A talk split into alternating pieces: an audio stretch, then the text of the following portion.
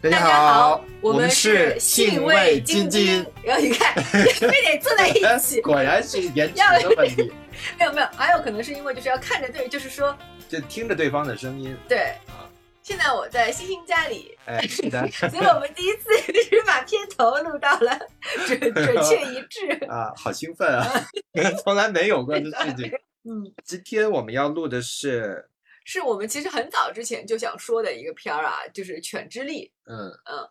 犬之力》呢，应该是它是二零二零年的片还是二零二一年的片啊？二一年吧，二二一年，二一年。对，这个《犬之力》是二一年的片儿，然后我们是应该也是去年差不多，我我觉得好像也是夏天或者是那个夏末的时候看的。嗯，对吧？一年前了。对。然后我们当时就想说那个聊一聊，但是因为我看完了这个片子以后，我当时感觉就是有一些东西我有点没看懂，就是我似乎感受到了一些什么东西。然后呢，我为了确定自己的感受是不是对的，然后因为有些东西它片子里面表现的没有那么的斩钉截铁，就是有一些模糊暧昧的一些一些一些地地段，所以我就买了这个小说。然后呢，就看完了这个小说，我更加确信啊，有些东西是我原来想的没有错，就是这样的。而有些东西可其实是被电影误导了，就它原小说里边呈现出来的这个真正的意图是另外一个意思，或者是说这个是电影的呃主创就是刻意要把它改编成跟原小说有一些出入的那几个点，就是代表了两种不同的这个取向和审美的偏好。你觉得导演想说的跟原作者想说的一样吗？我觉。的有怎么讲，就是有那个交集的部分，嗯，但其实我觉得本质上还是不不是很一样的。你觉得原小说的作者有想过要写这个这个这个父权或者是什么这方面的主题吗？他是不是没有这个意识？嗯，我觉得我我我恰恰其实觉得原小说的这个作者他想要聊的东西，他想要讲的东西非常的多，因为呢。就是说，这个作者他本身就是那个年代的，他是一九一五年，就是二十年代，就是生人。对对对，他是一九一五年出生的，好像是。嗯。然后他本身就是一个牧场主的孩子。嗯。就现就是小说里边，我们能够在影片里面看到的一个牧场主在西部这样一个比较蛮荒的这个美洲西部比较蛮荒的这样的地方的一系列的经营牧场的这样的工作日常生活，是他本身就经营在这个里边的。然后呢，他只是想把他的所见所闻所感表达出来，嗯，然后呢，同时也表达了自己对这这片土地就是怎么讲，就是一些矛盾的心态。因为小说里面他甚至写到了，就是这个土地是怎么是从印第安手印第安人的原有的土地当中买来的，然后怎么把印第安人赶到所谓的这个印第安人保护区里边去，限制他们的自由行动，剥夺了他们的这个原先的这个族长，就是以。就是总就是说族群之间的那种土地继承的这种原来原有的方式，他甚至还讲到了，就是说当时的这个犹太人在这个整个这个世界范围内的，就是说慢慢一步一步的被歧视、被妖魔化的这个进程，包括在蛮荒的美美洲西部也是有这样的事情发生的。他讲到了一个同性恋者的一个在 一个同性恋。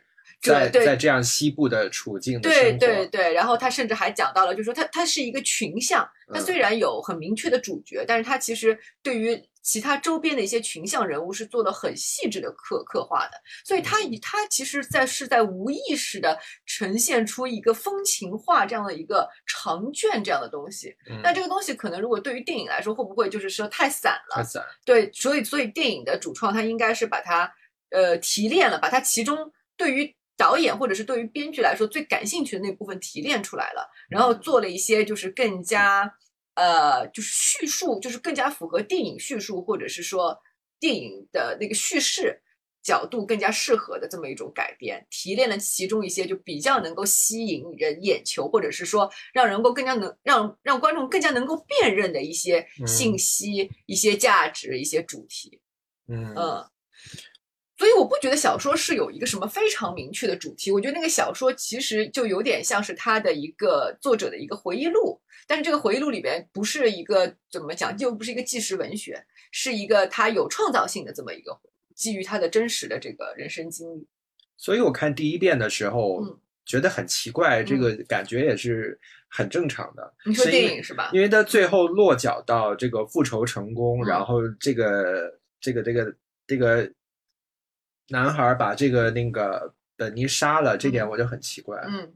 我觉得小说里边更奇怪，因为小说里边甚至并没有明确的写两个人是同性恋。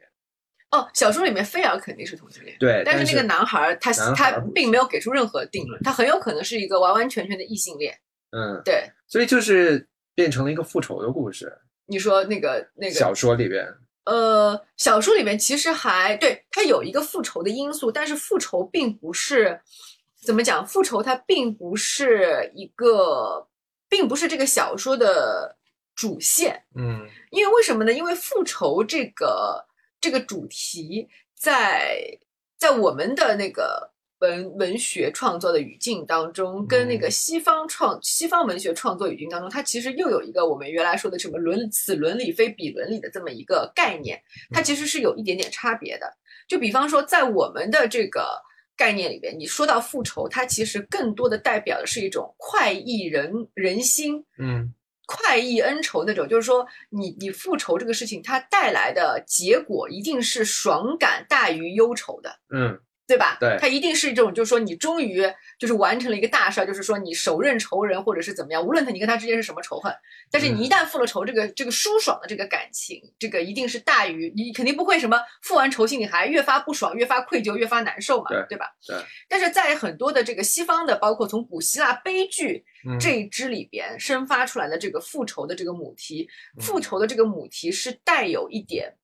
所谓的悲剧的宿命感，对对，它有一点点像是那种，就说你是不是说什么冤冤相报何时了这种宿命感，嗯。而是有那种就是说，当我完成了复仇的这个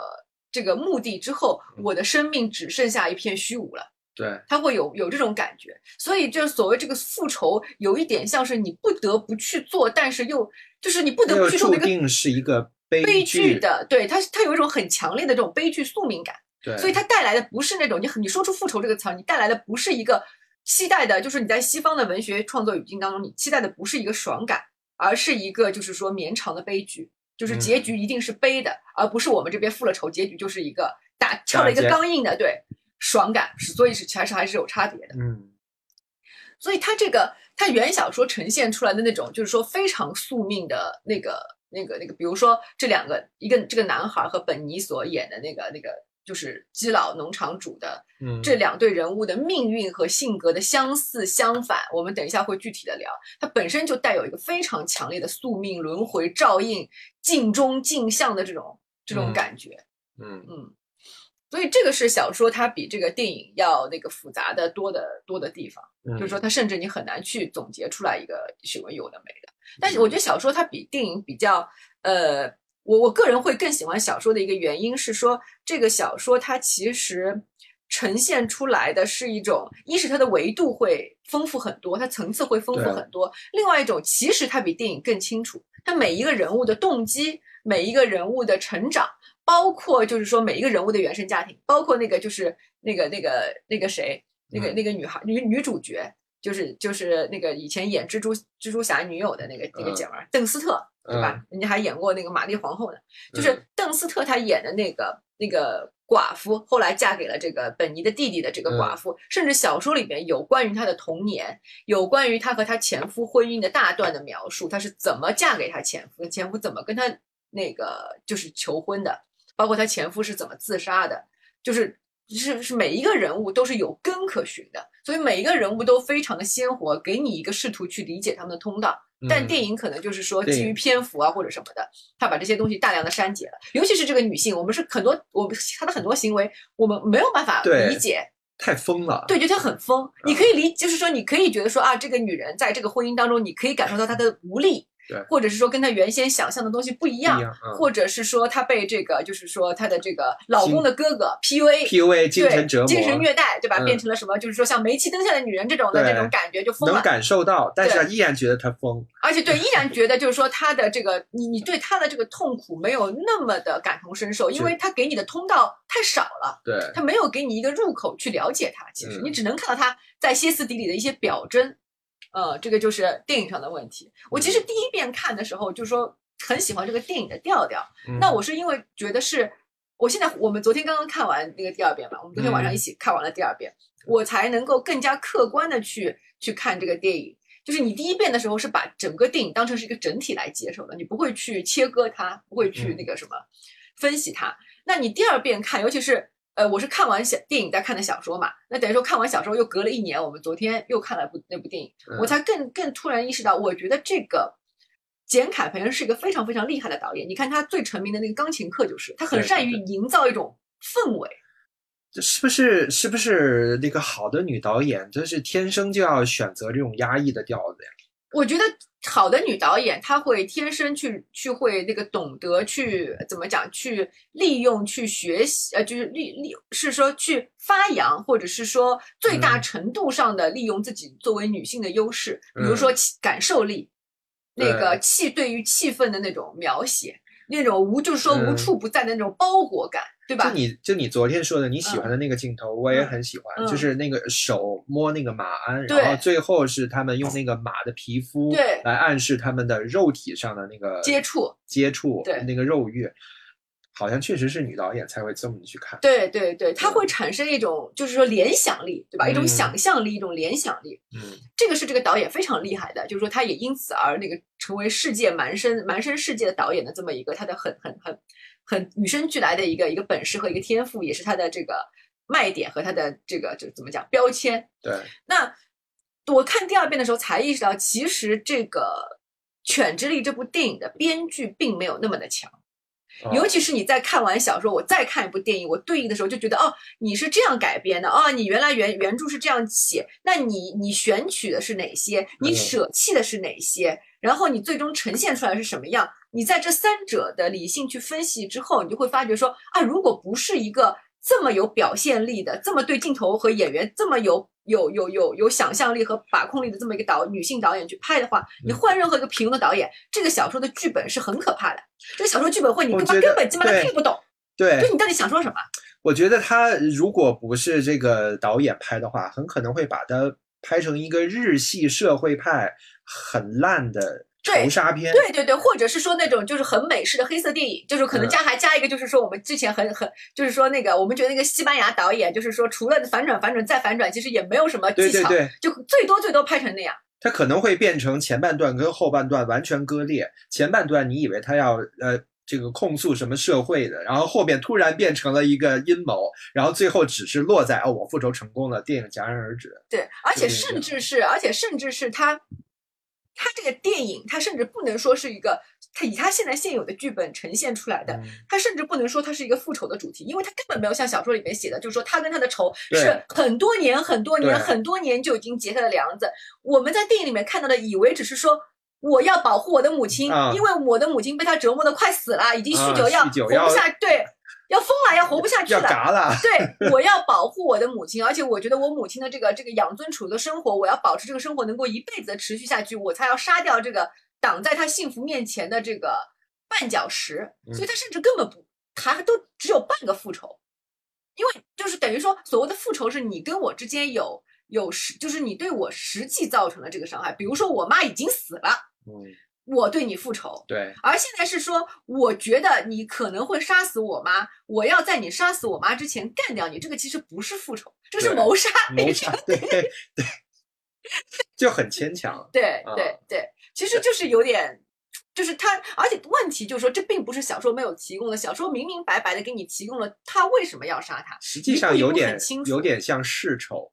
嗯，呃，嗯所以从他爸那那个时候开始就已经有这个仇怨的种子出现。对对对，所以这个其实本身也是因为你一旦带上了就是世代的这个这个感觉，它其实嗯本身这个宿命感也会轮回感、宿命感也会加强。嗯，嗯，所以这个就是就是小说和电影差别最大的。我现在就是说，完全可以斩钉截铁的说，这个《犬之力》的这个这个电影，它电影很棒，导演很棒，但是编剧真的是一个三流的编剧。编剧是谁啊？我看看一下还，这个这个编剧还 编剧什么？知道导演自己，啊然后另哦外、另外那个人 还有一个人另外一个人是谁？托马斯·萨维奇 （Savage）。男的谁啊？呃，他只有这一部，只有这一个。哦，那就是一个一个一个新编剧了。你不知道他是否年轻，但他就是一个新编剧，就等于说是嗯相当于贯彻了这个导演的这个意志，对吧？就是在这个导演的指导下，就是根据导演的这个选取和审美。嗯，这是这个导演吧？嗯，这是这个导演，导演是一九五四年出生。嗯，嗯，导演是很厉害的导演了，但你只能说他的编，就是说那个对剧本的这个这个，或者是说人家对剧本的呃选取就根本就不在乎这个叙事，对吧？根本不在乎这个世界性，他只是截取了他想要，就是最最能够表达他想要营造出来的那些氛围、情绪，两个男人之间的肉欲、仇恨什么这些有的。嗯，因为他钢琴课其实也是在讲，就是人物关系当中那种很很粘连、很难说清楚的那种、那那那那个部分，肉欲和欲望和情感，什么善和恶的这种交织什么的，对吧？欲望和善良的那种什么东西，他可能就看到了这个犬之力所谓的这几个关键词，我们说善良，对吧？kindness，嗯然后这个欲望，然后还有那个什么，就是就是那个叫什么，就是情感部分，无论是什么，他浓缩了这个兄弟之情，对吧？就是说他在电影里面表现出的，就是说弟弟好，就是这个这个哥哥好像是个弟控，对吧？就是不允许他的弟弟离开他。嗯然后第二个就是说这个这个儿子，就妈妈和儿子之间就相对有一点比较畸形的那种纽带，好像就是妈妈对儿子有一个性欲的投射，在这个电影里边，但小说里面恰恰是反过来的。那那个电影里边那个菲尔的那个，他肯定是跟那个没有出现的那个人叫叫 B H，他他是他算是他的一个没有出现的男朋友。呃，小说里面没有啊，对，电影里面是。电影里面嗯我们昨天不是还说嘛，你数一数，就从第一对秒开始起，嗯就是本尼嘴里提那个提这个叫什么呃这这个 Henry 什么博，哎，那就 B H，对对对，反正就是这个，博博什么克利什么，呃，反正就那个人嘛。对，就是他的那个马鞍的，就教会他骑马，教会他管理农场的这么一个一一，个人对对伙伴，对，一个伙伴或者他的同性爱人，嗯。是这样这样的一个人，是这个电影里边就是说赋予这个角色更多的这个意涵的。在嗯。小说里边，这个人仅仅就是说，你可以理解成是作为基佬的这个菲尔这个角色，就是本尼演的这个角色，嗯。作为基佬的他在少少年时期憧憬的或者是嗯。性幻想的一个对象，嗯，但那个人对此浑然不知，那个嗯人仅仅是一个厉害的牛仔，在本尼青春期的时候出现了。就出现在他的生命里边，就是仅仅是这样一个角色，是这样的一个象征符号。嗯，但是在电影里面，他把这个人物实体化了，还编了一段，就是说他们有一次出去赶，就是说赶牛遇到了暴风雪，嗯他们在那个麋鹿的肚子里边挖挖开那个麋鹿的肚子，不是要做赤身裸体两个人拥抱在一起嗯取暖才能躲过那个，就很像那个小李那个拿奥斯卡金奖的那个那个片子里边，他不是在一个熊的肚子里边躲过了那个暴风雪嘛？嗯他们好像就是就是说遇到极端的天气，你只只能杀一个动物的活物，嗯然后钻到那个血肉之躯里边，才能度过那一晚的暴风雪嗯，就有点像是这种的。然后他就跟这个所谓的 Henry 就是赤身裸体的抱了一晚上，他把这个 Henry 这个人物就非常的这个具象化了。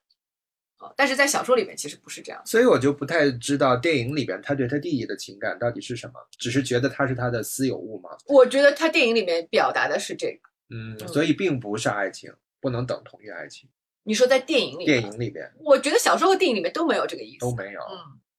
嗯因为我们其实作为独生子女，我们有时候其实很难去体会，因为我没有我们没有过那个经历，我们其实很难去体会，就是兄弟姐妹之间的那种占有情感的那种占有欲，就会不会是那种，就是说有时候家里那个比较笨、比较没出息、比较弱的那个。那个那个弟弟和妹妹，就是如果作为家中最强势的那个孩子，虽然看不上他，但是有一嗯种就是说，呃，我我家的孩子只能我来欺负。对对对，会有那种感觉。然后嗯，然后总会觉得就是说，因为因为那个弟弟就是有一种那种看不上的溺爱那种感觉，或者是这种溺爱型的鄙视，嗯你很难去去界定这个溺溺爱和鄙视哪个更多哪个更少。所以我看第一遍的时候，我把它理解为其实本尼爱的是他弟弟。嗯那看第二遍的话，我觉得可能他就不是爱他弟弟这么去解释，他是把他弟弟当成私有物，对，而其实他的恨意，就是他对这个女主角的恨意，并不是完全来自于对弟弟的私有化，而是他本身对于闯入自己生活的这个鲜活的这个偏阴性的、嗯偏纤细的这个女性形象，天生带有恶意。对对嗯对，你你现在看懂了吧？所以你第一遍看完的时候，我就我就我是我是没看懂啊，我是没看懂啊。对而且她，而且那个那个蜘蛛女就是女主角，她其实，在电影里边，她整体的灰暗的调子，她却有好几场戏穿的都很鲜艳。对，而且她的那个就是说她的那个头发的那个颜色非常浅，就是一直是闪着金光的，就像一个随时出现在那个乌云，就是那个阴暗大宅里的一抹阳光这种感觉，对吧？嗯，但他的脸又是苍白浮肿的，对所以他就说，所以我就说这个导演很厉害，他对影像是很敏感的，他对嗯。那个影像呈呈现出来那个那个东西能给看的人造成一种什么样的感受，他是很清楚的，他对这个东西非常有把控力。嗯。嗯。就说回到这个女主角，就是她一开始的时候，因为这个菲尔欺负她儿子，嗯就躲在厨房里哭。嗯其实那一段我就觉得我有点不理解了，嗯。就可能就是因为她铺垫的不够，嗯，就我不明白为什么要哭。我我觉得他那个时候就有点疯。他是觉得就是说他呃就是怎么讲，就是有人伤害了他的儿子，因为、嗯因为因为呃怎么讲，电影里面没有篇幅去呈现出这个儿子在学校里面其实已经被霸凌了嘛，一直被叫嗯娘娘腔什么的，他会觉得就是说任何一个。多一点点的这种这种侮辱和这种蔑视，都是对他儿子的就进一步的伤害。然后她也会嗯就是说，如果作为一个女性来讲的话，她也会反馈到说，我一个死了丈夫的女人，我真的好不容易啊，嗯就是想想有点委屈，然后加上这个事情的刺激，就哭一鼻子也很正常。嗯嗯，啊我觉得是这样。然后我我其实因为电影现在很好找嘛，就是大家随时都可以看到这个电影。然后呢，小说因为比较长，那我们又看完了小说，我们今天就主着重的还是想从这个小说小说的这个角度来来来讲一下这个片子。嗯那电影呢，我们再用一句话来简单的概括一下，它电影的主线其实在讲一个呃深贵的基佬，对吧？对，然后一个很有钱的一个牧场牧农场主，嗯然后呢，他呃时时刻刻都要表现出自己那种彰显出那种过于彰显出自己那种，硬凹大直男形象，而且要做的比一般的直男更加 过。点个烟都要很浮夸的耍个帅。对对对对对，而且就是那种要操什么不洗澡，弄得特别邋里邋遢那种、嗯那种感觉。第一遍看这个电影的时候，就是说我当时就是看前十分钟的时候，我就想说，哎，本尼的演技不至于浮夸成这样，他为什么要要要演成这样的？然后你看到一半的时候才说，哦，原来是这样。啊、对对对，他比我们要高一层，他他是故意演出故意要浮夸。所以这个也是当时对这个电影一无所知的情况下去看这个电影会会会获得那种比较奇妙的感受。对，然后继续说啊，那这个电影就是说讲这样一个主主人公，然后呢，他因为自己的这个弟弟，我们刚才说出于无论是出于对家中比较弱的这个弟弟的占有欲，还是说他的这个生活被闯入了，当他弟弟娶了一个寡妇。然后这个寡妇又带着一个娘娘腔的儿子的时候，他就对这个寡妇的这个恶意就不加抑制的释放释放在这个寡妇身上，然后导致这个寡妇郁郁寡欢又酗酒，然后半疯的那个状态。嗯那他这个在电影里边就是比较明明示他儿子也是个基佬嘛，这个寡妇的儿子也是个基佬。当这个基佬意识到他的母亲即将可能毁于这个男人之手的时候，他就出手了。反抗，对，呃，不是反抗，他嗯。是很茶的 对，对对，他用他用自己的方式引起了这个男主角的注意，他他用的是那个拧品的方式来反 拽飞，拽飞的方式，然后呢，他就成功的引起了男主角的注意，嗯然后并一步一步的俘获了男主角的心，让他解除了这个钢铁的自我防卫，对吧？嗯然后用那个利用了这个男利利用男主角对自己的爱意和欲望嗯，杀死了他。他他是那么快就是爱意吗？我我觉得他有好几刻，就说他那个爱意是递进的，嗯就是说，第一是当他那个意识到，就是说他那个，我觉得第一是有你最最终能够确认爱意的是两场戏。嗯其实你把它放在异性恋当中也很很容易去体会的。这第一嗯场戏是他居然在没有任何提示的情况下看出了那只山上那只狗，嗯，对吧？因为没有他前面铺垫了嘛，就没有人能够看出他眼中看到那个景色。就是山上的有一片阴影，对就是一个很模糊的狗的形象，对对，对别人都看不出来。对，只有只有他和他的那个曾经的爱人在电影里面，他曾经的那个爱人看得出，对吧？对啊，对，那如果是这样的话，那就可以佐证那句话，他对他弟弟不是爱，对，是因为他还嘲笑他弟弟，说他怎么可能看出来，对大概那个对对意思、啊。对对对对对。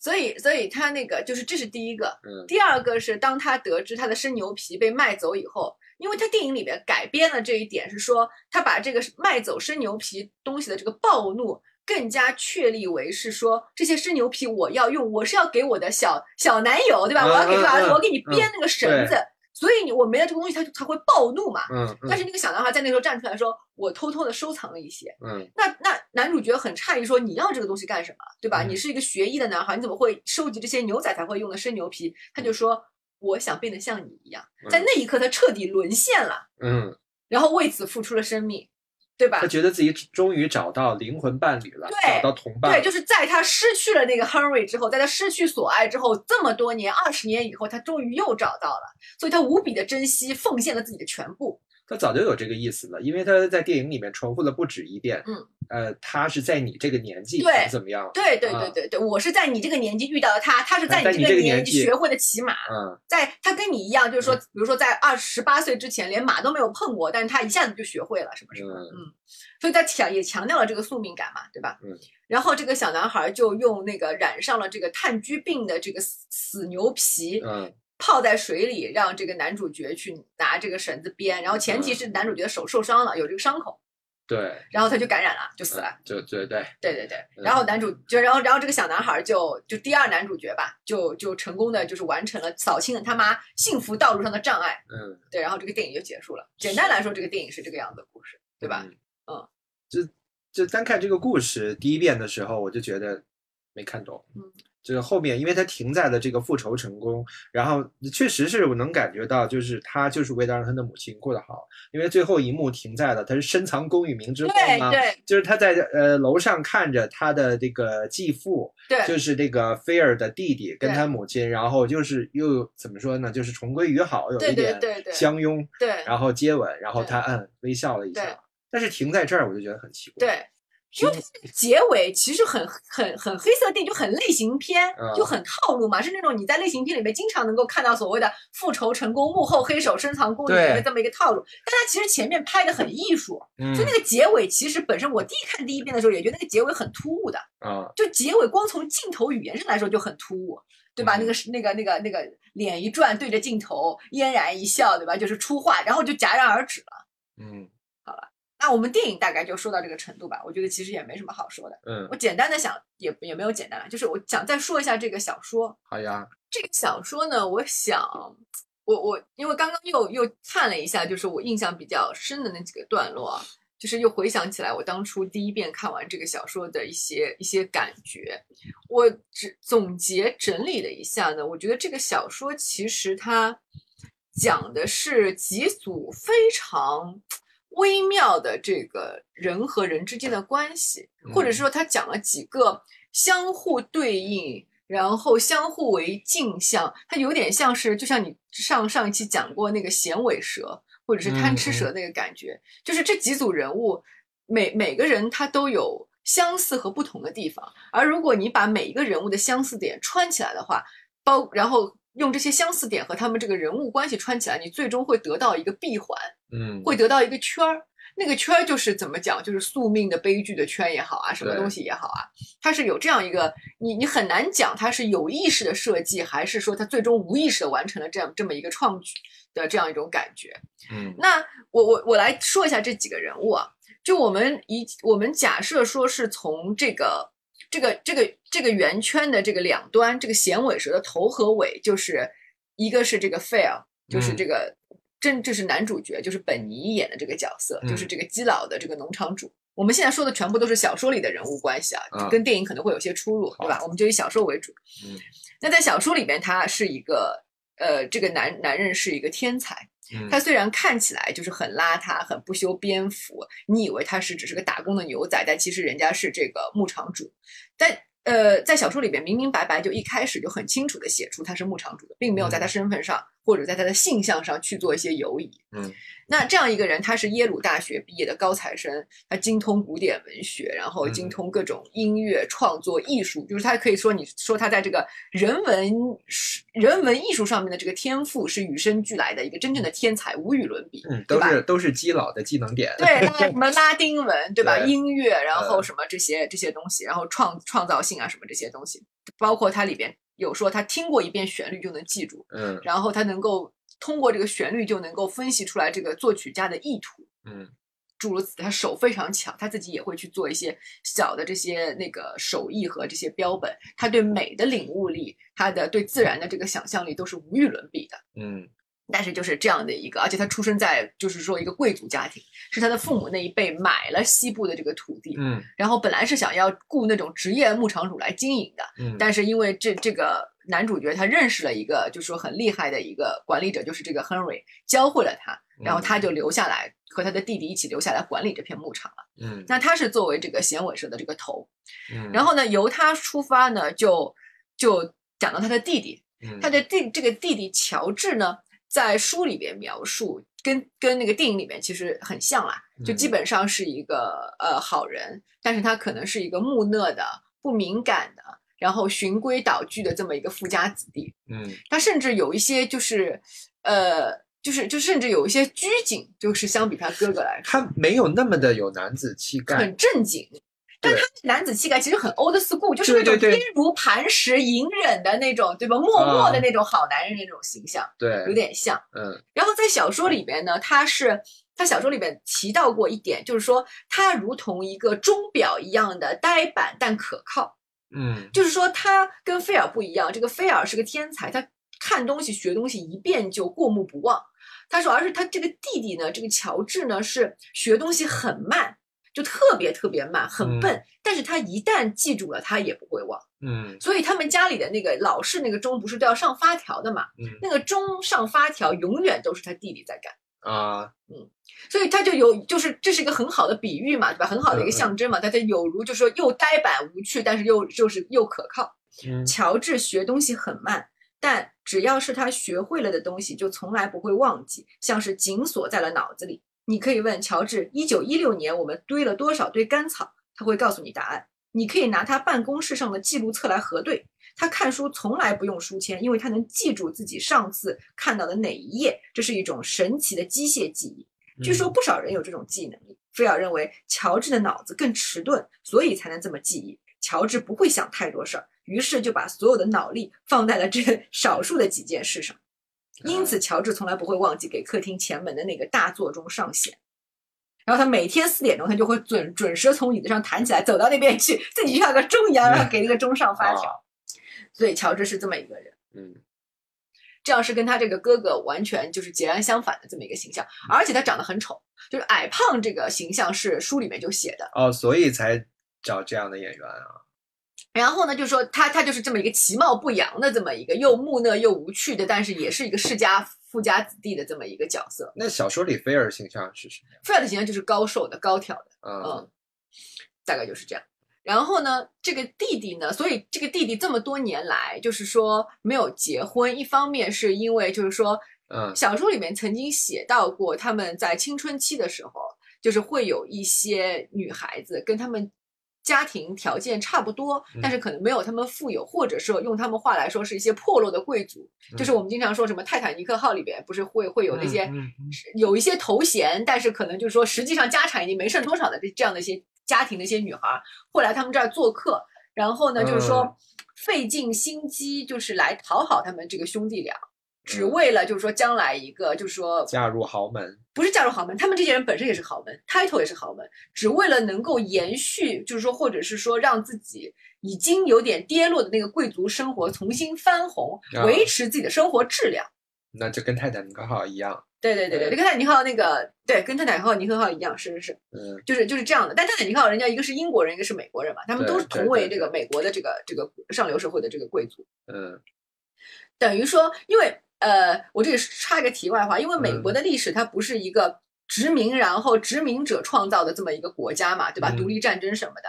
所以，美国最早的那一批所谓的这个上流社会的这个贵族，他一方面是他本身在英国可能就有一些小贵族的头衔，或者是说就是在独立战争当中那些就是开国元老，嗯就是也是打出来的天下，你可以就是简单粗暴来理解，用我们嗯的思维来说的话，就是打出来的天下。嗯，所以那些人是就是说美洲大陆上的就是真正的主人，就是第一批的这个贵族。嗯但是经过了就是说几十年的这个这个发展以后，就也有些人就是发展的越来越好，但是也有些人没落了。他们可能在开国的时候也拥有了很多的土地，就封到了很多的领地什么，但是可能子孙不善于经营或者怎么怎么样，也败落。但是他们可能还是会有一些 title，比如说曾经是什么什么的将军啊，什么什么的嗯这种，嗯，或者他以前在英国拥拥有拥有一些封地啊什么的乱七八糟这种。所以呃，那些女孩子就会来跟他们就是怎么讲，就是舔舔着跪着他们。所以对于菲尔这样的这个智商优越优越症患者来说，他仿佛洞察了一切。所以他一直会嘲笑他的弟弟说：“你以为他们看上的是你的人吗？你也不照，你也不撒泡尿照照自己，你也不看看自己长什么样？你觉得他们是因为你长得帅才来跟你好的吗？他们只是为了一张什么舒适的床，为了什么下半辈子的那个那个那个衣食无忧。嗯嗯，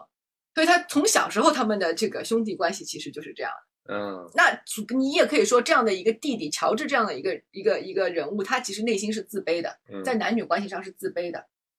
所以，可能当一个就是说和一个流露出弱势的、需要帮助的一个寡妇出现在他嗯面前的时候，会激起他无限的这个怜爱和保护欲，就一下子被他被这样的一个人物吸引了。而且书里面美丽确实的寡妇，美丽的，确实是美丽的。书里面她是很漂亮的，嗯她不像这个电影里面刻意的，就是把她苍白、苍老化，对，嗯为了突出她的处境嘛，对吧？苍白浮肿，但但书里面不是的，嗯他书里面有一段是这个描写的这个很清楚的，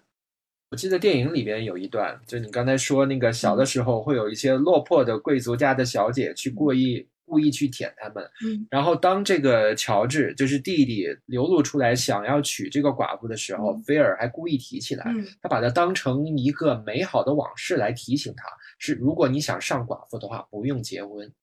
呃，不是说上寡妇，就是说如果你想上一个尤物的话，啊就是说你根本就不用结婚。对。对，他这你看，他这里小说里面原文写的是，乔治只需要照照镜子就会知道，那些姑娘想要的不是他，而是他的家世、他的财富，想在余生拥有一张温暖软乎的好床。这些嗯年来，他们会在晚上约乔治一起在月下骑马。要是乔治搞大了他们的肚子，再赶走他们，那可真是活该。不过当然，意外怀孕在上流社会并不常见，那是下流社会的事儿。嗯因为上流社会，一是就是他们更知道怎么避孕。我以前看过一本，就是说讲那个法国，呃，路易十十四、路易十六那个时候宫廷的事儿。他们那个时候说，就是说，呃，在上流社会的婚前性行为，大多数是刚，哦，嗯。啊，那很很很直接的避孕方嗯式，嗯嗯，嗯，就可以说是最直接的避孕方式，什么药、什么什么套儿都不用带，是吗？对，啊，那个时候好像也没有套，用于什么鱼肚啊，还是什么，就是反正很呃，羊肠，哦呃，鱼票，哦，对，就是这些。呃，中国古代也会用这一套东西，嗯，所以就是呃，说回来，他妈还非常美丽嘛。嗯，那就在这些原，就是说这些综合因素的这个考虑下，乔治就被这个美丽的这个女的叫露丝嘛，Rose，、嗯就被这个露丝所迷住了，然后就跟他那个结了婚。嗯在这个，然后呢，我们就说，那就由这个这个这个人物链条，由菲尔带到了这个乔治，由这个乔治就带出了露丝这个人物。露丝这个人物呢，就是我们说在电影里面她处理的最模糊的这么一个人物，但在小说里面就把这个女性的整个的这个人生写的这个非常的完整。嗯那然后再从这个女生带出了她的儿子，呃，带出她的丈夫，她但是她的丈夫可以是一只分是是是在这个环上岔出去的一只分支，但也嗯可以说不是分支，嗯，就是从露丝带出了她死去的前夫，嗯然后再由她死去的前夫带出了她的儿子，儿子然后儿子再和这个菲尔完成了这个闭环。嗯，嗯，他就是这样是就是一个很完整的一个圆圈了。因为主角是他的儿子，他的父母才能解释他的儿子为什么会是这个样子。对对对对对。然后呢，所以这一对父母就是说，这个 Rose 和她的这个前夫约翰尼 Johnny 是小说里边就是非常重要的人物，嗯。而在这个电影里边，就是这两个人物是一个是完全背景化，根本不解释的，就是活在这个对对话中的人物，连对话里面都没有，嗯都没他提，我觉得。远没有那个 Harry，远没有菲尔的那个爱人，对吧？想象那个那个爱人太多回了。对，就是说，但是约翰尼是个非常重要的人物，就是这嗯个小男孩小鸡的这个父亲嗯，啊。但是，但是在小说里面他不是基佬，就是嗯这个这个这个另外第二男主角的这个父亲。小说里边他是故意让菲尔有错觉他们是同对类人。对对对对，然后可见他的这个智商优越和他的那个就是说怎么讲残忍和冰冷。对，然后呢，想是因为因为为了要说明这个第二男主角，所以我们要先花一点时间来讲一讲他这对父母，就是这个 Rose 和这个约翰尼。嗯这个 Rose 和约翰尼都不是这个西部荒漠，这个地方叫山毛榉。你听这个名字，就是 就是这个这个蛮荒鸟不拉屎的地方。然后这个地方连花都不不开，嗯就就是说，约翰尼和这个 Rose 他们并不是这个山毛榉的原住民。嗯这个约翰就 Rose 是被他的这个前夫，就是这个约翰尼医生，他是一个医学博士，嗯，被他一起带到这个鸟不拉屎这个乡村小镇上来，这个西部蛮荒小镇上来的。原来呢，这个约翰尼是一个医学医学院的博士，他也就是说非常的这个聪明，然后一路就是说想要成为这个大医院的这么一个医生。然后呢，他在这个时候认识了就是他的这个未婚妻，就是这个 Rose。这个 Rose 是给那个默片伴奏的，然后有有的时候也会在酒吧里边做一些那个伴奏的活，就这么一个非常普通的这个家庭出出生的这么一个美国的姑娘。然后呢，她也她很美丽，但是她没什么个性。在小说里面，她在学校里边也不是最出众的那一个，但是她是那种就是说小家很典型的那种小家碧玉。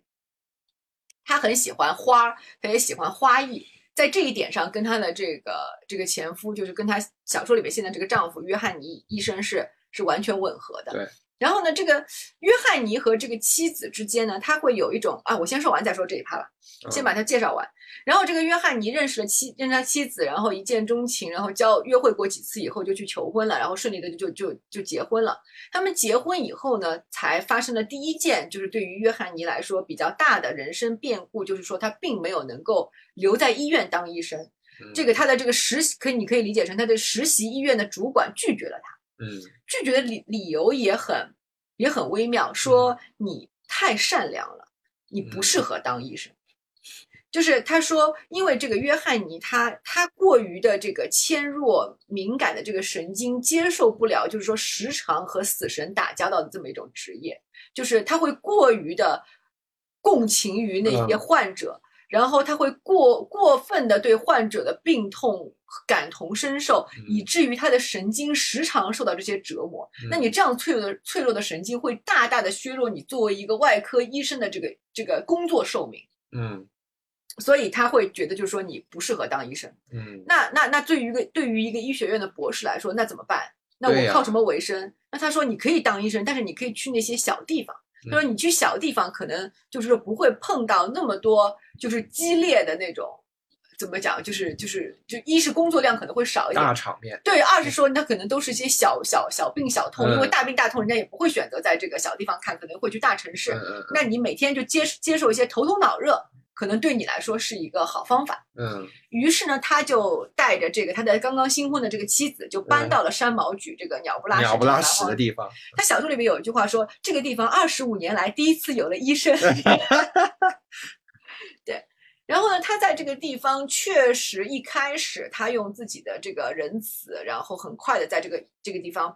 就站稳了脚跟，嗯，因为第一，他的这专业技巧在当地确实是一个硬性需求，对吧？谁没有那个头痛脑热的时候呢？对啊。第二，他非常善良，就是说，不管你有钱没钱，你一时没钱给我，我也绝对不会因为这个而拒绝出诊。嗯。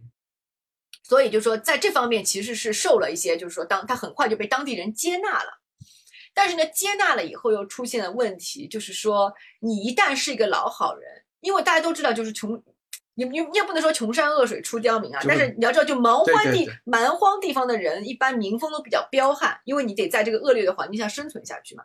但是你是个老好人，你你可能在第一时间被他们接纳，但是他们就不会尊重你了。对，就会不断的占你便宜。对对对对对，所以呢，就是一方面就是说这个地方的，比如说我们刚才说也有一些农场主，像菲尔这样的家，那他们这些家已经有钱到，就我根本不会在当地去看这些乡村医生，我肯定是开车去大城市。然后呢，顺便就是说，在城里面一番购物啊，在那个大酒店里面可能住个一两晚啊，去看一些演出啦，然后怎么样，就是外面浪一圈，顺带看个病，对吧？或者是看个病，顺带浪一圈再回来。嗯，所以就他根本赚不到这些富人的钱。嗯，而那些穷人，就是就像你刚才说的，就会一旦认可了，你觉得哎，我们是自己人了嘛？然后你又那么好说话，对吧？我不给你钱，你也来给我看病，那我就不给你钱了。有的时候甚至拿一些什么酒啊、食物啊什么，就象征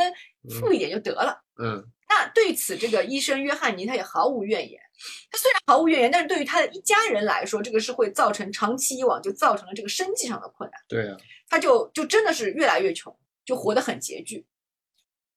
然后呢，他们就在这样的情况下，就有了他们这个儿子。这个儿子就是彼得，就是这个第二男主角嘛。然后这个彼得生下来就是一个天才，他四岁就已经识字了。就不是说四岁会说话，四岁就识字了。然后那个十二岁的时候就开始看那个医学解剖书。嗯，十二岁是，对，就特别牛逼。十二岁我还在看《美少女战士》，对，我们还在看什么《新白娘子传奇》？对对对对，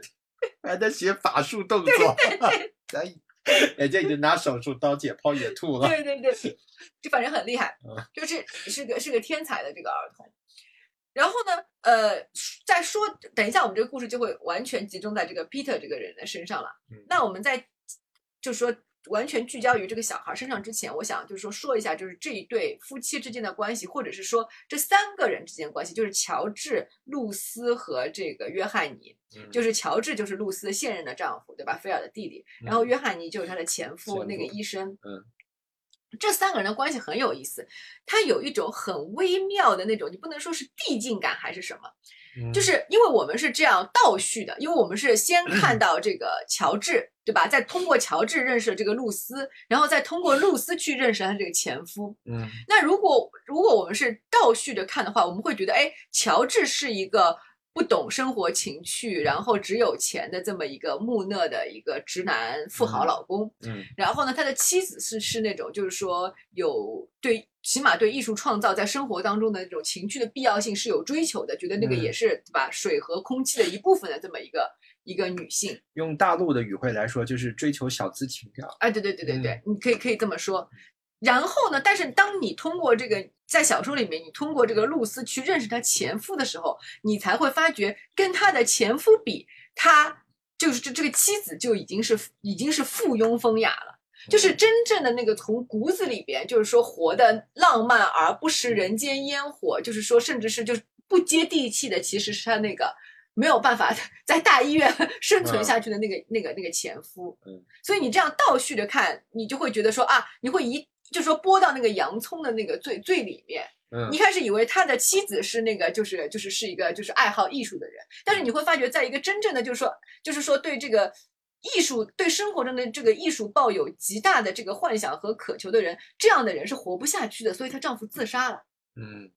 然后她的妻子是她丈夫的一个一个一个怎么讲一个呃低配版，或者是说你你以为他的妻子已经很很纤细了，你才会发觉就是说你已经就是说被被 PUA 就已经要疯了，你才会发觉真正真正的艺术家受不了 PUA 的已经死了，对对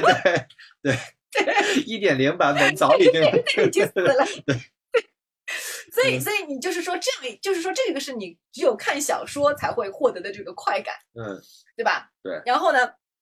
好了，那这个丈夫最大的这个优点就是善良。然后对，还有一层关系，就是说，当你以为这个乔治一点都不了解他妻子的时候，觉得他触不到他妻子这个敏感、善良、脆弱的核心的时候，当你再往下看，你会发觉，其实这个妻子也不了解，也不真正了解她的前夫约翰尼，他的妻子也没有接触到，也没有办法接触到她丈夫柔软的那个、那个、那个脆弱的核心。导致于她也不不明白她丈夫为为什么自杀。嗯，所以这这组人物关系这样顺下来看，和你你回过头来去品味，就是这个这个那个爽感是阅读的这个爽感是非常非常大的，嗯啊所以是是是这样的一个状态。所以所以这个就很微妙，这就是小说的魅力的嘛，小说创作人物的这个魅力的嘛，它其中这个。隐藏在下面这个结构，对吧？你有意无意的这个设计，这个人物之间的相似不同的这个对照处，和这个一步一步那个越每一个人物都会往下深挖的那种那种感觉，通过一个人物去讲另外一个人物的这种技法，就是就是这个小说很好的一个地方。嗯，其实他儿子就是这个这个男孩是是懂他妈妈想要什么的，懂他妈妈纤细的地方的，但是可惜就可惜在他们是母子关系，对，嗯，所以它里边会有一点那种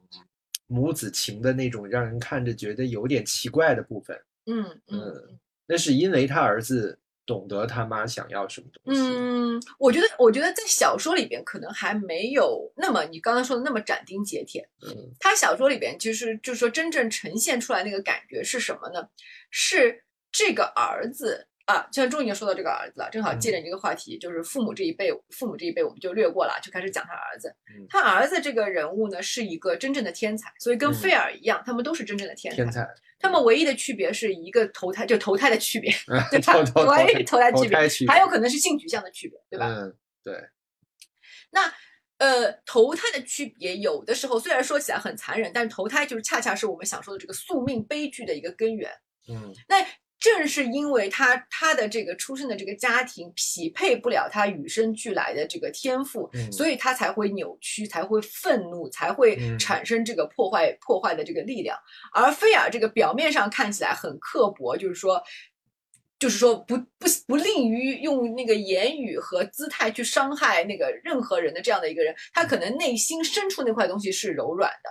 而嗯。那个一一再隐忍的被别人叫做娘娘腔的那个天才小男孩，嗯。他内心那块东西是坚硬而冰冰冷的。对，所以这又是这一组人物的这个，就是说镜像矛盾却又相通的这个地方，完成了这个响尾蛇的这个一头一尾。嗯。然后说回这个小小男孩对他妈，他其实，在小说里边很明确的写出了两个层次，嗯。一个是作为就是说，呃，人类的这个世俗欲望的那个层面，嗯。是他对他的母亲是有呃，就像那个俄狄浦斯是有很强烈的俄狄浦斯情节的，嗯因为在在他的这个眼里，他的母亲是美的不可方物的。我在这里可以念一段，就是他母亲跟乔治结婚的时候，从这个彼得的视角看他母亲，这完全是那种爱情的描述啊！你看，彼得是婚礼上唯一的客人，他想这个安排很合适，因为他是新郎新娘以外唯一的当事人。他喜欢乔治买的那一排玫瑰，花店那个很能小题大做的女人，把玫瑰插在铜盆里，铜铜盆里，啊铜啊，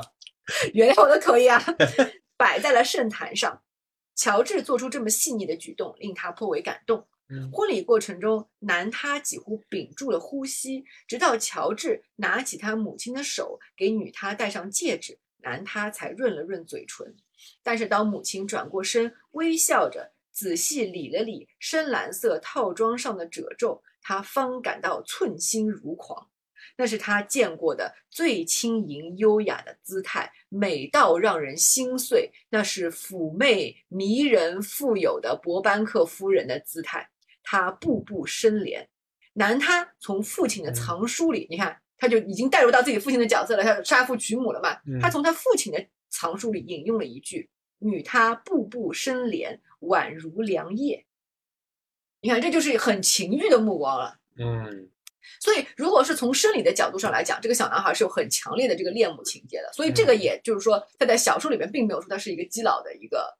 一个一个很重要的一个佐证。嗯，就因为这个是矛盾的嘛，对吧？对对，然后这个是是一点，然后呢，另外一点是说，这个小男孩出于自身的一个精神性，他并不是说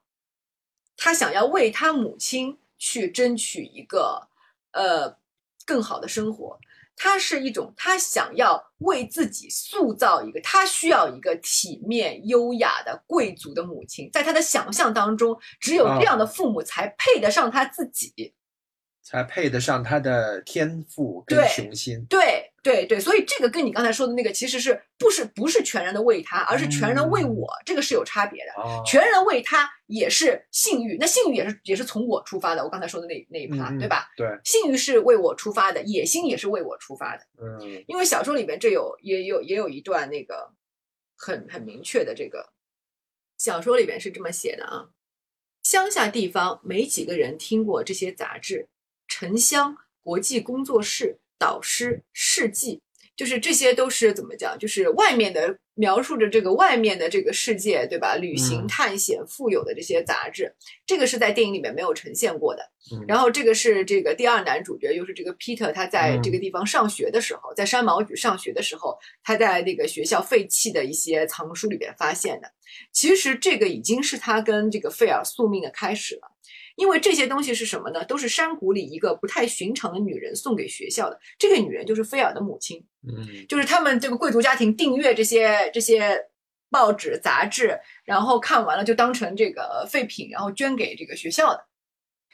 多年来无人翻阅，因为乡下人没有人要看这些书，只是堆放在衣帽间的阴影里。旁边是一箱箱无人认领的雨鞋和手套。彼得把杂志上的照片、插画和广告剪下来，收集到自己的剪贴簿里。这个是在电影里面有描述的。他就曾曾经有个像相簿一样，嗯不是给他妈看嘛？说嗯你看这个女人很像你啊。然后他妈说，我觉得这个手捧花很好看呐、他说你应该什么住在这样的豪宅里啊什么的。嗯就他电影里面就把它简化为你刚才说的那种，就是我希望我的母亲过得更好，是一种为他的这种行为，对吧？包括他杀了菲尔也是为他，但是在小说里完全不是这个样子。嗯彼得用苍白的双手剪贴收藏的通常是荣华富贵的画面，航行的远洋游轮，出发的高速火车，珠宝藏品，英格兰乡村风情，厚重的帷幔，皮革旅行箱，纽波特的海滩，以及把时尚泳客带去那里的豪华汽车。他说了几个汽车的名品牌，但荣华富贵不是他唯一的选择标准。每一张照片，每一幅画。每一则广告上面都有能让他联想起自己父亲或母亲的人物，比如母亲站在阳台上看着带雕塑的草坪，比如父亲在豪华酒店登记入住的样子。就这样，他创作着一本梦想之书，击溃家庭的失败，击溃永不停歇的风声，画出未来世界的蓝图。他会让这张蓝图成为现实。嗯。所以这个就是就是他所有一切的动机，其实都是一个就是说非常利己的，利己对，毫无统，其实其实是不为他出自于自己的欲望，对，全然出自于自己的欲望。所以这就是他跟这个菲尔不一样的这个地方。嗯嗯。然后呢，就是说就是这样的一个小男孩，然后这样的一个小男孩，在他的就是被他这个父亲看穿了，就是说在这个世界上，就是被看到他。儿子的才华也也被他儿子的这个才华，同时被他的儿子的这个冷酷所所惊吓到或看穿的，其实就是他那个自杀的父亲。嗯，他的父亲就说是一个真正的，就是说纤细敏感到一定程度，他其实是可以洞察一切的。嗯，但是他同时也被吓到了，因为他并没有一方面他。骄傲于自己的孩子，就是基因突变，就是成为了一个更加优秀版本的自己。嗯，但是他也同样很惊吓的看到了自己儿子并没有他的那份善良，而只有那个冷酷和野心。所以他在这个去世之前，他的父亲是自杀的嘛？他父亲自杀其实有两个这个原因，一个原因当然是一直以来他的这个就是在这个地方的这个格格不入和这个越来越穷困潦倒。它本身就不适应这个环境，就像你一朵纤细的本来应该在温室里开的花，你怎么能够在沙漠里种的活？对，这是一方面。然后另外一方面有一个 trigger，就是有个导导火索的事件，就是说他其实有一天在酒吧里边，就是跟这个费尔相遇了。啊，但小说里边其实写的是牧场主，所以我们那个时候还不知道这个牧场主就是费尔。嗯，所以其实这个儿子，就是说这个小男孩和费尔的梁子，早早早早的就结下了。他这一段也写的非常有意思。他这个就是说，因为太长了，我就不念原文了。我简述一下，就是说，当这个温室里的这个花儿，这个约翰尼医学医学院博士这个医生，他在这个鸟不拉屎的地方感到很痛苦的时候，他会不由自主的去想要去贴近那些牧场主，因为起码那些牧场主他觉得是跟他们是跟他一样体面的，不是这些像顽石一样的东西。但是在牧场主的眼光里面，他他又跟那些乡下人其实并没有什么区别，都是都是一坨屎，都是 low 逼。对对对对对，所以每当这些牧场主赶着他们的牛来到这个鸟不拉屎的这个地方的时候，他就会换上自己的西装，去酒吧里边用这个酒保的话来说，横插一脚的要去加入他们的谈话，发表着自己对比如说文学、艺术、欧洲战局的一些 高谈阔论。嗯。可能他觉得在这些乡下人眼里，乡下人听不懂他在说什么，所以他想跟那些牧场主说，他想跟费尔说。但是在费尔眼里，就是说你说的这些东西，我八百年前就知道了，而且你只会显出你的这个就是说愚昧和可笑。嗯，所以当他就是说想要熬一些所谓的这个拉丁语，说我们医学院的学生因为要学医学典籍，所以我会说拉丁语的时候，就被费尔嘲笑了。费尔还甚至用拉标准的比他更加标准的拉丁语，就是辱骂了他。对。然后呢？当他就是说，但他都忍了，直到那个菲尔继续辱骂他的儿子，说他的儿子是娘娘腔的时候，他加上一些酒精的作用，他就去跟菲尔拼命了，就把他去拉住了那个菲尔的衣领，结果被菲尔像那个扔破抹布一样的扔到了墙上，摔了下来，就被菲尔揍了一顿。这是他最屈辱的一个经历，而这个经历其实是被他儿子看见了。嗯，这个就是他儿子最早跟菲尔的那个不解之缘。有菲尔的家族的那些简报给他创造了这个梦想的素材，也有他亲眼看到他他父亲被菲尔打烂的那一个屈辱，所以这个是小说里边写的非常非常清楚。那然后呢，这个这个这个这个事件就导致了这个怎么讲，就是导致了这个脆弱的医生再也活不下去的一个很重要的一个外在的一个压力。然后呢，他在自杀之前，其实有一段描写的，就是在约翰约翰尼自杀之前跟他儿子那场戏。他们头上的风车不断卷进干冷的风，叶片无用的转动着，毫无灵魂的走过过场。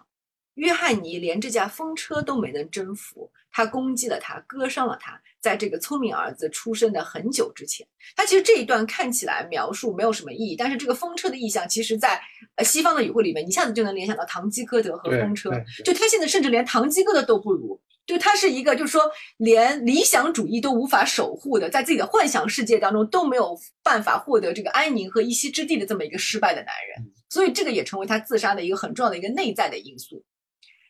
他说。我不知道，父亲。彼得低声说：“我会告诉你，彼得，不要理会旁人怎么说，人是不会知道别人的心的。我不理会旁人怎么说。还有，彼得，不要说的这么绝对。大多数不理会旁人的人，大多数都会成长，变得强硬。你一定要善良，你一定要善良。我想你会成为一个能把别人伤得很深的男人，因为你太强大了。你理解善良吗，彼得？我不确定我理不理解，父亲。好吧，做一个善良的人。”要为爱你的人或需要你的人除去路上的障碍，我理解这一点。彼得又咬住了嘴唇，就说：“但他错误的理解他父亲的话，你知道吗，他就变成直接去杀人了，你知道吗？这就是善良。他说：“我一直，呃，约翰尼继续说，我自己就一直是个障碍，彼得。但现在我感觉很好，谢谢你的理解。那么现在我要走了。”但他在原地站了一会儿，嘴角挂着一丝微笑。忽地向前，把手掌放在彼得的头顶。好孩子，好孩子，他说。然后他走出屋棚，去了客栈楼上的一间屋子，就是那间屋子。所以电影里面还给了个特写，就是菲尔住的那间屋子，就是有有有一个绳子嘛，就是说他用那个那个绳子其实是消防，就是说那个逃生用对逃生绳，他就用那个绳子勒死了。他也是逃生了嘛？嗯嗯，对对对。嗯，再插一句啊，其实，在小说里边，就是说他的那个。父母根本没有不认同这个儿媳妇，他们父母就很很早就知道自己的大儿子啊，就是我们说的这个菲尔的父母啊，这对就是说贵族老夫妇很早就知道自己大儿子有点不对劲，可能是基佬，无法完成，就是最终无法完成传宗接代的这个任务，所以他们对他的那个儿子娶了一个，不管你是寡妇，他们对这个女的没有什么怨言的啊啊，因为他们也不觉得就是说将来你要你要什么，就是指指望你干嘛干嘛，你只就是做一个妻子，然后给我们的给我们的儿子诞下继承人就好了，嗯。而且她是寡妇，证明她能生。你觉得他父亲为什么会因为那个菲尔辱骂他儿子是娘娘腔而最终动怒？我觉得，因为就是说我已经是这样了，但是我的儿子比我强，不是吗？你怎么能就是你已经否定了我，你不能再否定我的二点零版吧？就是 我所以，所以这个娘娘腔在这个这个故事里边是一个非常严重的否定。嗯，我觉得可能在这个小说里边，你就是不要局限于这个“娘娘腔”这个词儿，它所代表的字面含义，你可以把它扩展成穷逼、low 逼、傻逼，就是就是就是就是说，就是一种一种辱骂，一种对于人的否定吧，人的价值的否定。就是因为就是因为“娘娘腔”这三个字，其实对于这个约翰尼来说没有什么特别的指向，因为他他对这三个字。不敏感的，因为你最怕什么，你才会就对那个字敏感嘛。他无所谓的，他但是你不能就说说我儿子是个傻逼，说我儿子一无是处。我觉得是菲尔建立起来的一种标准，就是他的那个掩盖下，他自己表现出来的那种男子气概，他把这个标准定成了最好的男人的一个标准。对，所以他用与之他表现出来相反的那个娘娘腔去羞辱所有人。嗯哼。所以就是说，其实它是它是这样的一个故事，你不觉得其实还是还蛮妙的？对你从这个小说看下来，其实就就一切都很释然，因为他真的讲的很清楚。嗯嗯，他这小说还扩展了很多啊，就比如说印第安人啊，比如说犹太人啊什么的，我们就就不在我们今天展开的这个话题内了。嗯，对。然后他其实还有就是说，他讲到这个露丝崩溃的那个原因，其实州长就是州长来做客那场戏，嗯，也是那他有两场戏，我再补充两场戏吧。就是两场戏是这个小说和电影，我觉得是在理解上做出了不一样的这个，就是说这个编剧或者是导演他在对小说这两场戏的理解上就就完全选取了另外一种方式去改编的。一场是说你还记得他们刚刚结婚，不是在户外有一个什么喝了一杯咖啡，就说这个地方很适合野餐嘛。然后那场戏，然后他教教就是女主角还教那个。女主角还教乔治跳舞，跳舞在那一刻，你觉得这是一场非常那个完美的惺惺相惜的爱情戏，感觉这个女的就从此会过上一个幸福的人生，然后后面就每每况愈下的这种感觉嘛，她是这么去理解的。但是其实，在小说里边这一场戏已经是一头一个鸡同鸭讲的戏了。嗯就是说，我们就说乔治不能理解露丝，露丝不能理解她的前夫约翰尼。其实小说里面就是一场无法理解的戏。我给你念一段啊，嗯，你听下小说里面是怎么写的。过了一会儿，露丝突然说：“这地方很适合，适合，适合什么呀？适合野餐呀。”乔治咯咯笑了起来。男他望向雪地，远处不知谁家的干草，干草堆像一个个小圆点，一群牛在其中一堆干草边挤来挤去，形状也变来变去。长耳大尾兔在路边留下了新鲜的脚印，不知所措。三尺高的枝叶在冷风中僵直立着，一副枯萎易碎的样子。你看这个场景有多么荒，太荒好了。适合野餐吗？不是，这风景很美的呀。露丝说。嗯那片山，把车停在路边吧。男他看着女他，女他转身，把手伸到一堆毯子下面，掏出了一个袋子和一个保温杯、热咖啡和三明治。好吧，我服了。乔治说，但还没到中午呢。我这辈子从来没有在饭点之外的时间吃过饭，你知道吗？咖啡很不错，也很热。喝完之后，乔治觉得连抽烟都特别香。我怀疑，乔治说，这个乡下地方从来没有人在汽车里野餐过。男他迫不及待地想去银行会议上说说他们刚刚做了什么。他能想象老福斯特的表情。我以前很讨厌这趟旅程，他说，会议结束以后，他们会一个接一个地邀请我们去他家吃饭。我感到自己像是寄养在他们家一样。他们的妻子也不知道如何应付我。孤独的人没有多少，呃，孤独的人没有多少空间。我从来都不擅长聊天，菲尔更会聊天。很多时候，我会跟他们说我有事，要么开车回家，要么就去恒顿大酒店吃晚饭。他停顿了一下，露丝，嗯，哦，没事。男他刚刚想坦白说，他去恒顿大酒店吃饭时会进一个包间，拉上帘子，这样就没有人知道他是在独自吃饭。我刚刚想说，不用孤单一个人，真的太好了。所以你看，丈夫的诉求跟妻子的这个诉求，其实在那一刻已经劈蛮叉了。对，对，但是可能在表面上，他们以为互相给了对方了对方，对互相给了对方自己想要的东西，嗯，所以这小说就很不一样，就跟它呈现出来的特别特别不一样，对吧？嗯？对，然后第二个特别不一样的是那个州长的那个戏，嗯，就等于说在电影里边，他描写出来的好像是说州长来对他们来说是一件很重要的事，然后导致这个露丝就是说很尴尬的，就是说这个。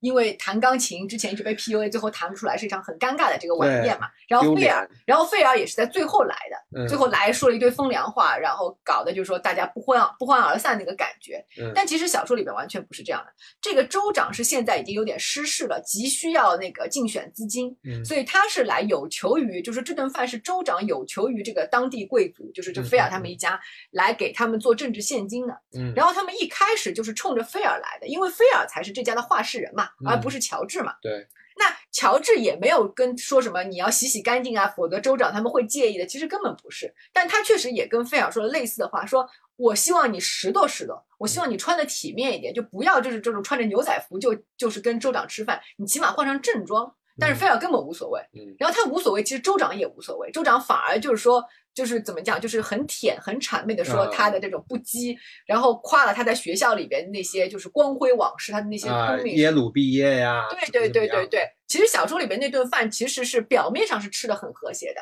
唯一的不和谐就是那个女主角没有那个把那个钢琴弹成功。然后呢，在小说里边还写了，就是说这个州长夫人对于这个女主角的嫉妒，就是说你这么一个出身毫无仕出的这个女人，你怎么能够成为这样的这里的女主人？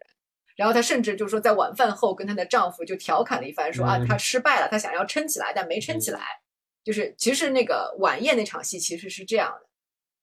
所以这也是就很大的几个几个改编和她的这个取向，她的不同的这个选择。嗯所以它其实就是讲了多重的悲剧，一个是就是说人的这个自我认同和自我不认同带来的这个悲剧，压抑自我的这个假装自我的一个悲剧。它另外也带出了一个社会面上的这个身份上的悲剧，就是说，当你就是说用我们中国人的话来说，就是德不配位的时候。但是这个德呢，其实你要说就你要说是出身吗？是教养吗？是就很难讲。但是确实说，你可能不是在这样一个环境下，不是在这样一个阶层下成长的人，你你突然之间要承担这个身份所赋予你的责任的时候，你可能会感到莫大的，反而会感到莫大的压力，无法做自己的那种折磨。所以他讲了很多种多重的那种悲剧，身份的悲剧、性取向的悲剧、性格的悲剧，对吧？我刚我们刚才说了一大堆，约翰尼什么什么，所以这个小说就是整体它是这样一种，就是非常古典的那种，其实是一个悲剧体的这么一个小说。就是这样讲就就还蛮有趣的，就是对会会对整个这个文本和 IP 会有一个更加不同的认知。就如果就当然后这个小说其实比我讲的嗯呈现出来的内容还要多，如果大家有兴趣的话，可以就自己去把这个小说看一下。对嗯对，小说确实是像你讲的那样，呈现了很多的这个悲剧的不同的面。嗯单看这个电影的话呢，我会把它理呃笼统的理解为这个阳性和阴性力量之间的这种冲突。嗯嗯嗯，呃，因为一开始的时候，其实其实是主角这个菲尔无法接受自己阴性的那一部分力量，对所以他强把自己塞到一个阳性的、邋遢的、极致的那么一个外壳里，对，而且用自己其实拥有的最大的天赋去羞辱别人、攻击别人，所以他。呃，就是他对他弟弟的那种羞辱看不上，也是因为他看到他弟弟可以表现出来自己的木讷，表现出来自己的没有那么的然后安之若素，对这种对这种平庸安之若素，对对自己安接受自己，你怎么能那么舒服？你怎么能接受自己？我为什么不能接受自己？对吧？对所以当就是当他第一次就是在那个那个红磨坊的那个、嗯那个饭馆里边、嗯看到了桌上摆出了那个就是第二男主角就是呃那个那个 Peter 放在那里的那个纸做的那个花儿的时候，嗯他就愤怒了。对，就是说他不允许这个阴性的东西闯入到自己的视野里边，嗯他不允许这个世界上存在可以真正开出来的这个柔弱的这个花。嗯所以他要羞辱他。嗯所以包括到那个后来就是。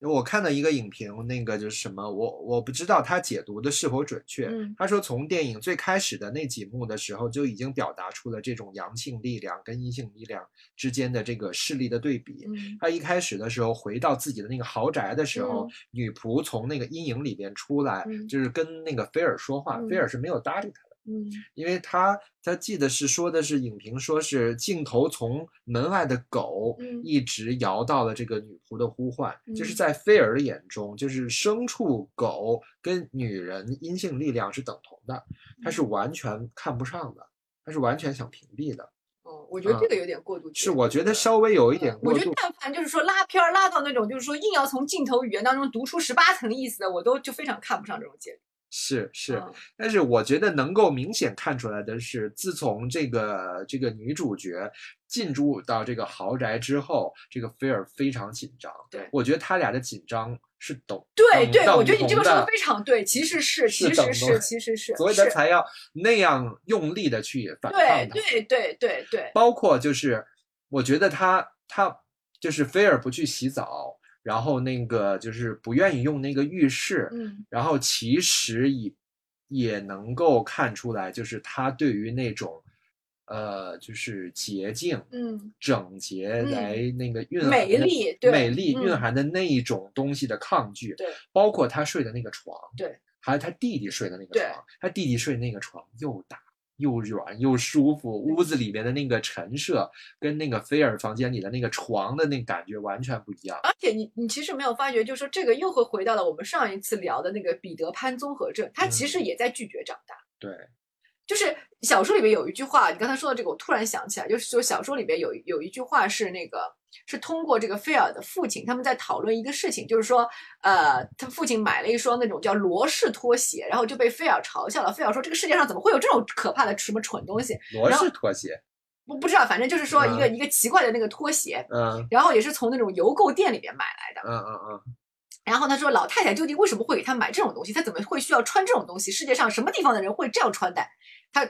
发表自己一系列的那个什么，嗯然后呢，他他父亲就点了他一下，他父亲就说：“菲尔，外面还有更大的世界。”然后，嗯，然后他说：“我自己就有一件这样的那个睡袍。”他还说到了那个睡袍，他也觉得那个睡袍很愚蠢。嗯然后菲尔就漫不经心的看着他的父亲，也没有那个就是做回应。他他父亲接着说：“我相信你也有一件，但我们住在的，但我们住的世界在这里，是你离开了外面的世界。我一直不明白是为什么，你明白吗？嗯就他其实把自己关在了一个套子里面，对对他其实是拒绝去跟外面接触，就是外面的世界对他来说其实是危险的，嗯，对吧？因为 会把他真实的自己勾引出来。对对对，啊或者就是说，对于他来说，他想就是说那个东西，就是说基佬的那一面，男孩的那一面是他就是说又厌恶又要保护的那那那一面，就是或者是又脆弱的那那个那个东西。嗯，这个也是我们前就这最近这几期其实一直会触到的一个一个不愿意长大的一个小男孩的这么一个主题。对，就是人还是要要成长，就是有很多其实有很多这个就是艺术艺术家他其实一直在拒绝成长。嗯嗯，这个东西你也不能说他，也不能说他本能的抗拒成长。这种东西有时候就会有太多太多的自己无法去掌控的这些因素，意识到意识不到的一些层面。好，今天就讲到这里啦。嗯，好，戛然而止，拜拜我们今天晚上要做饭，我 要去做饭了，拜拜。拜拜。